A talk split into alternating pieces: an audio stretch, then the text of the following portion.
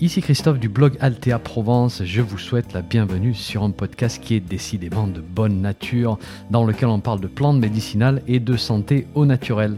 N'oubliez pas de vous abonner à ma lettre d'information en suivant le lien dans le descriptif du podcast, c'est gratuit. Chaque semaine, je vous envoie des informations utiles et pratiques sur les plantes et la santé. Et puis au passage, vous allez recevoir un petit PDF cadeau sur la confection de produits maison à base de plantes. Allez, si vous êtes prêts, on démarre. 3, 2, 1, c'est parti. Bonjour, ça fait plusieurs années que j'ai l'intention de vous faire un épisode sur la maladie de Lyme chronique et les plantes médicinales. Et à chaque fois, je repousse. Voilà. je repousse parce que euh, c'est pas un sujet facile. Et il m'a fallu du temps pour arriver à mettre mes idées au clair. Alors avant de démarrer cette discussion qui n'est pas sans complexité, je vous rappelle que je ne suis pas médecin, je ne suis pas pharmacien, je ne fais pas partie des professionnels de la santé. Ceci ne se substitue absolument pas à un conseil médical. Et pour toute pathologie, bien sûr, consultez votre médecin en premier lieu. Alors, autre point, je n'ai pas la prétention de vous présenter la stratégie. Il y a d'autres manières de procéder. Il y a des livres dans lesquels vous trouverez d'autres approches. Cet épisode, on va dire, reflète un chemin particulier qui est le mien, hein, qui est basé sur des études de cas réelles, bien sûr. Donc ceci n'est pas basé sur de la théorie ou de la spéculation. Ceci étant dit, on peut démarrer. Donc on parle de la maladie de Lyme, une infection provoquée par une bactérie de la famille des Borrelia ou Borrelia, euh, qui est une bactérie sacrément intelligente, qui agit plutôt comme un parasite en fait, avec une capacité incroyable à éviter les traitements classiques, à s'enquister pendant des mois dans certains fluides, dans certains tissus, avant de refaire surface et de faire ses dommages. Alors je ne vais pas vous décrire la maladie ici, ça a été fait en long, en large et en travers. L'une des meilleures descriptions de la maladie et de son évolution, enfin je trouve, hein, euh, se trouve dans le livre de Steven Buhner qui s'appelle Healing Lyme, que j'ai ici. Un livre en anglais qui est l'une des bibles, je dirais, de, des options de traitement par les plantes. Alors idem pour le diagnostic, on ne va pas en parler. D'abord parce que je ne suis pas diagnosticien, mais aussi parce que c'est une discussion des plus complexes avec euh, des tests qui sont, euh, qui sont dans l'ensemble inadaptés à la situation. Je parle de, tests sanguins ici. Donc un dépistage qui est complexe, qui requiert l'implication d'un bon diagnosticien, en d'autres termes d'un médecin qui connaît bien la maladie. Ensuite, il faut savoir que nos systèmes de santé actuels ne reconnaissent pas ce qu'on appelle Lyme chronique, c'est-à-dire une maladie de Lyme qui a dépassé le stade aigu et qui s'est installée d'une manière chronique. Dans de nombreux pays, on travaille avec le stade aigu de l'infection et à ce moment-là, on donne des antibiotiques. Et ensuite, on vous dira que la maladie est soignée. Et ceci est une position contestée des médecins et des collectifs de médecins, des associations de malades aussi, du moins ceux qui s'intéressent de près à la maladie parce qu'eux reconnaissent bien sûr, parce qu'ils en souffrent, cette situation. Alors la forme chronique provoque de nombreux symptômes qui affectent la qualité de vie de la personne, des symptômes qui peuvent être vraiment très débilitants. On parle de douleurs articulaires et musculaires, on parle de neuropathie. Euh, il peut y avoir de nombreuses manifestations qui touchent le système nerveux et qu'on englobe sous le terme de neuroborréliose ou de neurolyme. Il peut y avoir des atteintes cardiaques, etc. etc.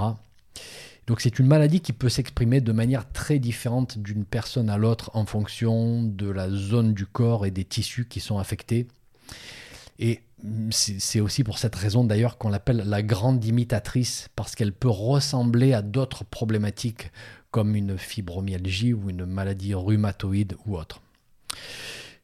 Donc voilà, je, vais laisser tout ceci de côté, c'est plutôt complexe, et comme je vous disais, ce n'est pas sur ces points-là que je vais apporter quoi que ce soit.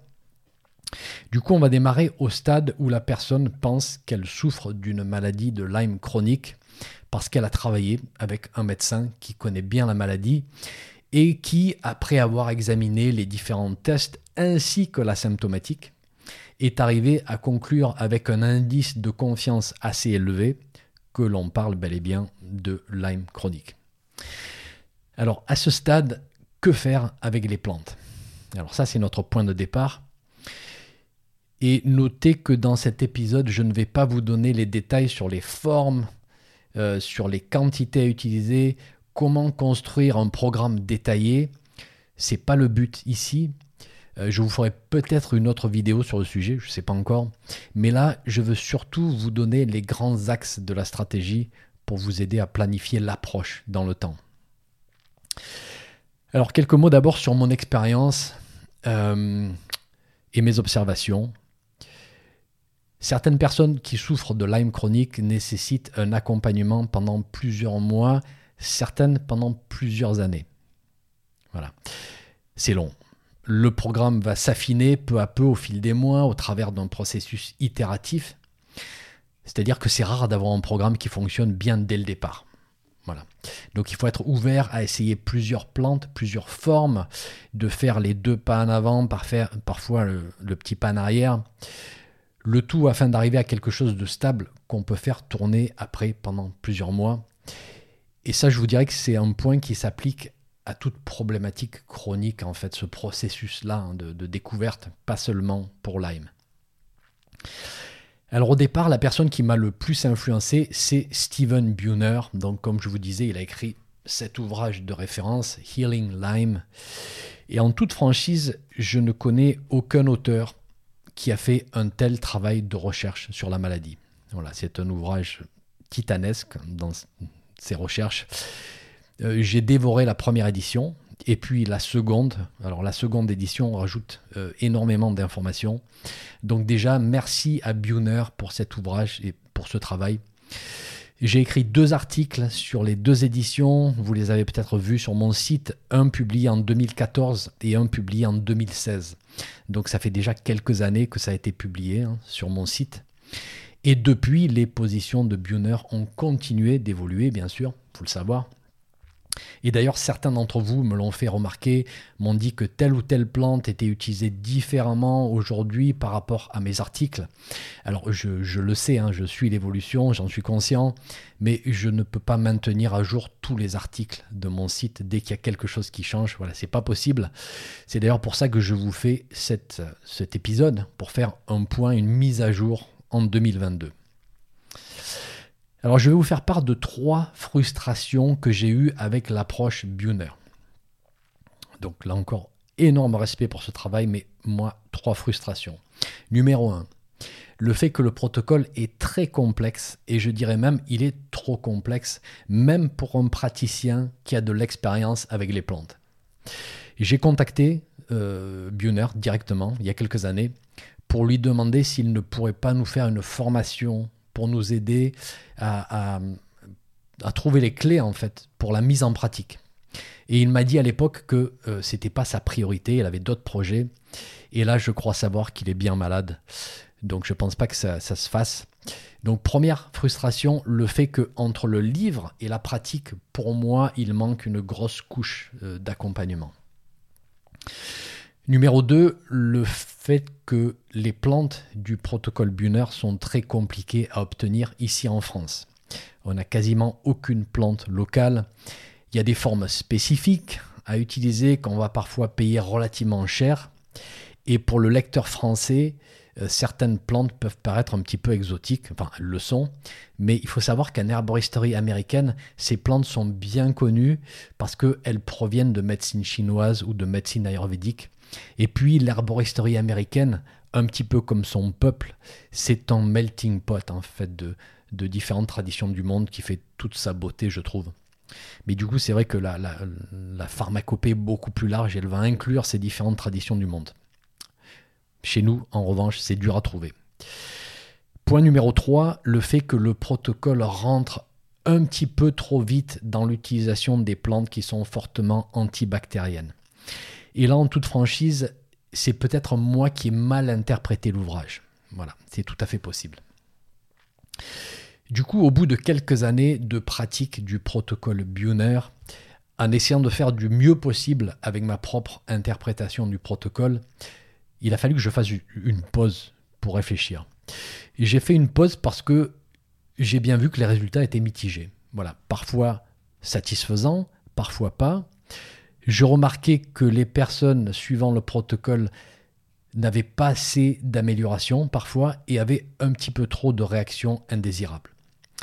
Et ces réactions indésirables, on les appelle réactions d'Alzheimer ou ERX pour faire plus court. Et elles arrivent lorsqu'on a commencé à provoquer une destruction de la borélie à l'intérieur du corps. Donc ça c'est bien, mais le corps n'a pas assez de ressources pour éliminer toute cette charge en déchets en fait qui proviennent de la destruction de la bactérie. Et le résultat c'est une forte réaction inflammatoire du corps. Alors à l'époque, ce que j'ai beaucoup entendu dans le monde des praticiens qui travaillaient avec Lyme, c'est que Bon, à la limite, on aime bien voir ces réactions parce qu'on se dit, tiens, c'est bon, ça fonctionne. Et donc, on continue, on insiste, on parle de la fameuse crise de guérison. Et personnellement, ça ne m'a jamais satisfait. Voilà. Pour moi, ça passe pas. Parce que la personne va repartir dans une crise qui va durer peut-être une semaine, peut-être une dizaine de jours, peut-être plus, et ça va l'épuiser. Elle a déjà un terrain qui est bien abîmé. Elle traîne cette situation depuis des années. Et à la fin de la crise, en fait, on redémarre la réflexion. On redémarre à zéro presque. Donc, on a perdu plusieurs jours précieux et la vitalité de la personne est à un point encore plus bas. Donc ça, ça m'a jamais convenu. Donc comme je vous disais, euh, dans ce contexte, je n'étais pas satisfait.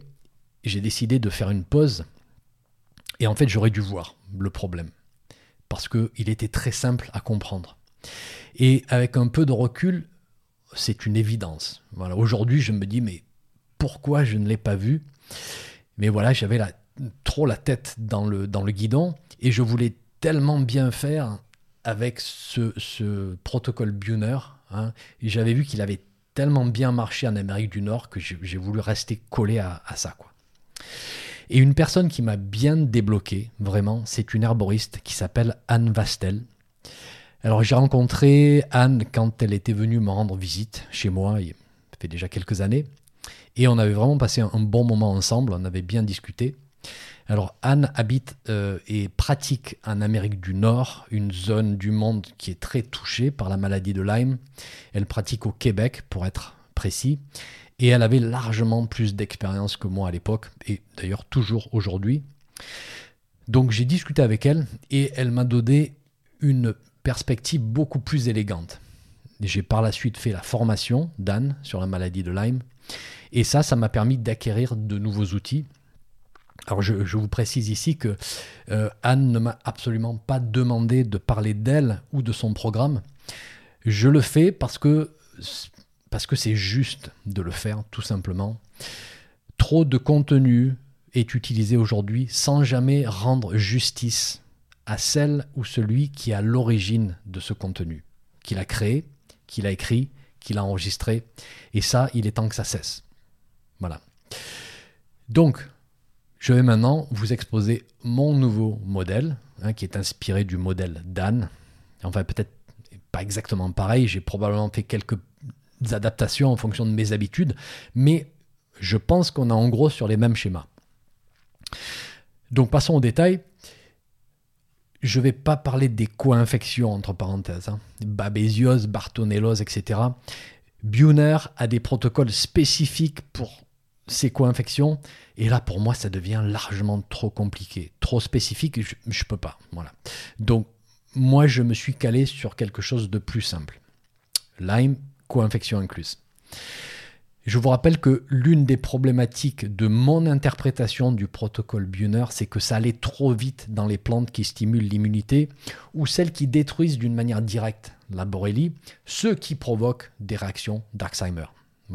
Alors ça n'arrive pas forcément pour toutes les personnes, mais ce n'est pas si rare que ça non plus, en particulier chez la personne qui est drainée et vraiment fatiguée par la maladie. Pour ces personnes qui réagissent fortement, en général, ça fait des années que le Lyme chronique les épuise. Donc le terrain, le terrain est compromis. Il n'y a plus de résilience, il n'y a plus de résistance face à cette charge toxique provoquée par la destruction de la bactérie.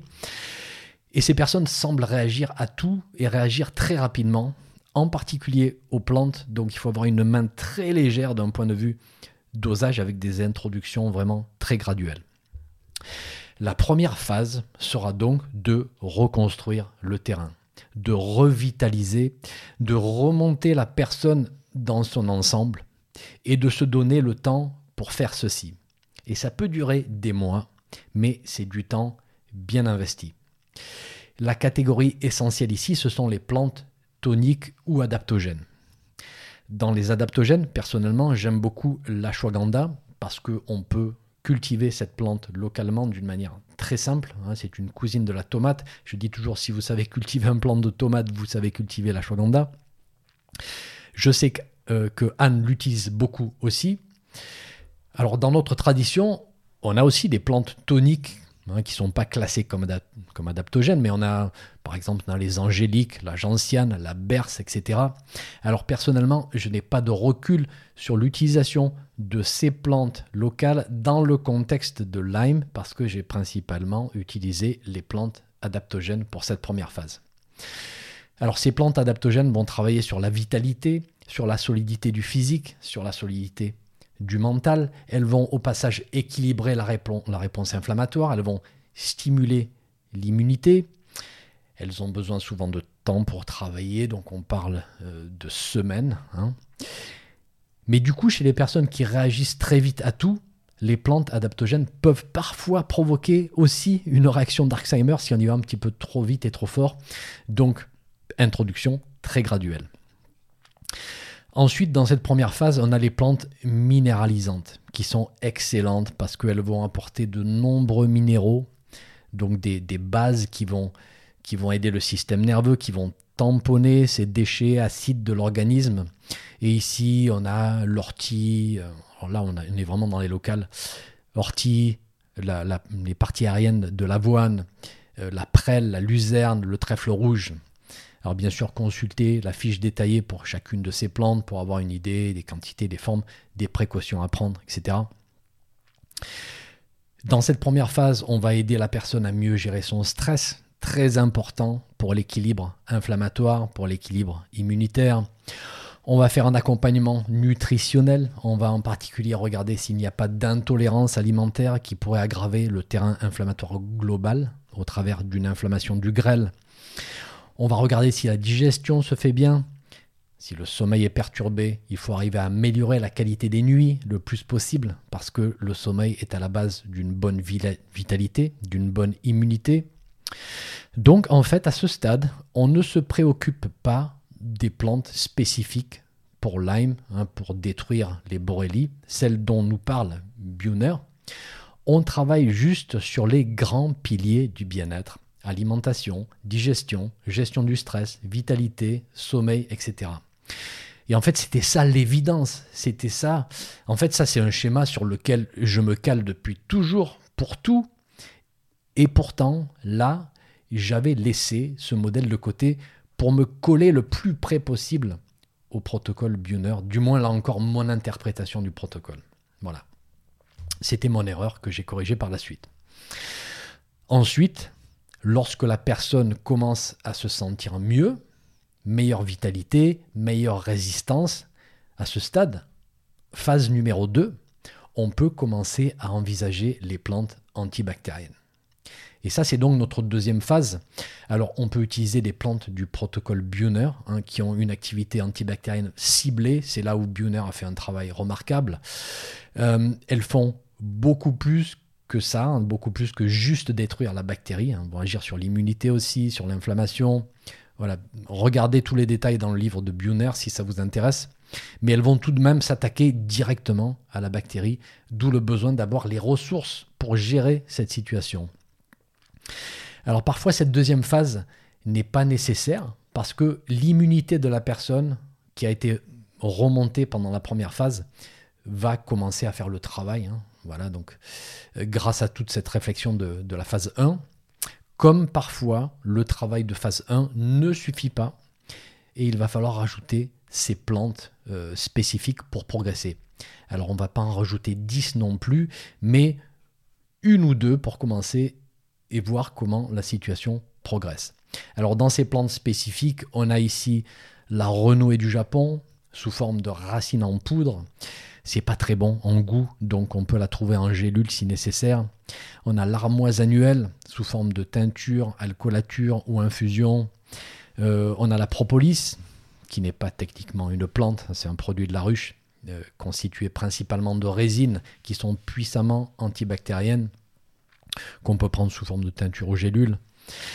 Buhner, vous verrez dans son livre, Buhner ratisse très large avec des plantes de médecine chinoise, des plantes de médecine ayurvédique.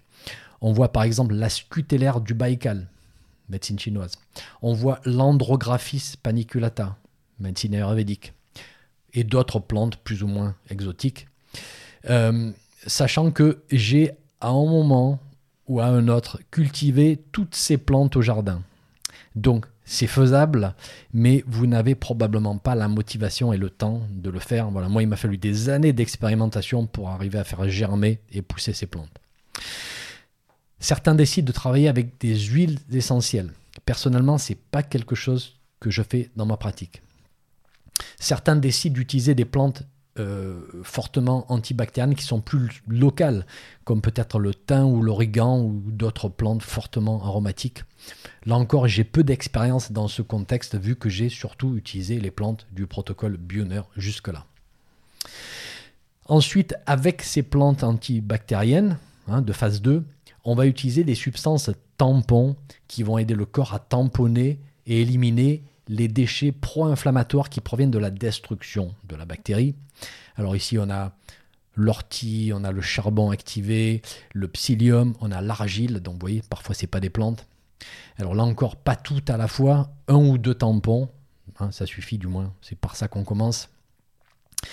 Et enfin, troisième partie de cette phase 2, on va soutenir les organes d'élimination hein, qui vont aider à éliminer tous ces déchets, euh, le foie et les reins en particulier, avec des plantes comme la racine de pissenlit, la racine de bardane, le romarin, etc. Là encore, pas 36 plantes, on va peut-être en choisir une. Donc, ok, on a dit tout ça, on fait une petite pause d'ailleurs, on respire. Je sais, j'ai présenté énormément de choses, mais je résume. Phase 1, on se concentre sur la vitalité et le soutien de tous les grands axes du bien-être. Terrain digestif, terrain nerveux, bien dormir et surtout commencer à sentir que la vitalité revient. Même si c'est pas encore ça, hein. voilà, on sait que parfois c'est vraiment lourd, mais on sent une amélioration. On se sent plus en mesure, plus capable d'affronter euh, les phases qui arrivent. Les plantes adaptogènes ont été voilà, euh, clairement essentielles dans mon expérience. Voilà. Mais comme je vous disais, euh, ne pas en prendre trop ni trop vite parce que sinon on risque là encore la réaction. Phase 1 dure aussi longtemps que nécessaire. Des mois, des mois si nécessaire. Phase 2, euh, si on pense que c'est nécessaire à ce stade, on peut introduire des plantes qui sont fortement antibactériennes on les associe à des tampons et des plantes qui soutiennent les organes d'élimination. Voilà, donc comme je vous disais au départ, pas de proposition toute faite à ce stade parce qu'il y a trop de variations possibles en fonction de la personne, du besoin, de son terrain, etc. etc. Mais au moins, je voulais vous montrer à quels endroits je me suis un peu cassé les dents et les corrections que j'ai pu faire au fil du temps et puis vous montrer aussi que si vous êtes un petit peu frustré, vous, dans votre recherche, euh, ben vous voyez que voilà, quelqu'un qui a quand même un petit peu d'expérience en la matière peut aussi avoir du mal. Donc rassurez-vous, c'est pas un problème avec vous, c'est juste un problème que la situation est complexe et qu'il faut du temps pour comprendre. Alors désolé d'avance pour celles et ceux qui vont nous envoyer des tonnes de questions. Je sais que vous allez en avoir beaucoup, mais on ne va pas pouvoir répondre à tous ces cas particuliers. C'est juste trop compliqué pour nous. Idem pour les demandes de fournisseurs pour les différentes plantes. Voilà, on ne va pas faire ça. Euh, est-ce qu'on peut sauter la phase 1 si la personne a déjà une bonne vitalité et qu'elle n'est pas épuisée par sa situation chronique? Alors la réponse est oui, absolument. Du coup, là, on peut démarrer avec la phase 2 qui est plus ou moins, voilà, en gros, le, protocole Bioner dans toute sa beauté. Est-ce qu'on arrive à avoir des résultats avec toutes ces mesures? Ça, c'est la question importante. Oui, on y arrive. Voilà, faut être patient, mais on arrive toujours à améliorer la qualité de vie et parfois d'une manière très significative. Et je ne vous cacherai pas que parfois, ça n'avance pas vraiment. Et comme vous pouvez vous en douter, c'est pas très confortable pour moi de vous délivrer ce genre de message, hein, de vous dire que mes chères plantes n'ont parfois pas la réponse à tout, mais c'est véridique, c'est bel et bien notre quotidien, donc il faut que je vous en parle. En tout cas, merci de vous intéresser à tous ces sujets. Si vous êtes encore là à m'écouter, félicitations. Ce ne sont pas des sujets faciles à traiter ni à comprendre, mais avec patience et détermination dans l'ensemble. C'est vrai qu'il y a toujours de belles surprises au détour du chemin. Merci, à très bientôt. Un petit message avant de vous laisser. Si vous avez aimé ce podcast, merci de laisser une évaluation sur votre plateforme de podcast favorite. Ça permettra à d'autres personnes de découvrir mon podcast et d'en profiter. Un grand merci.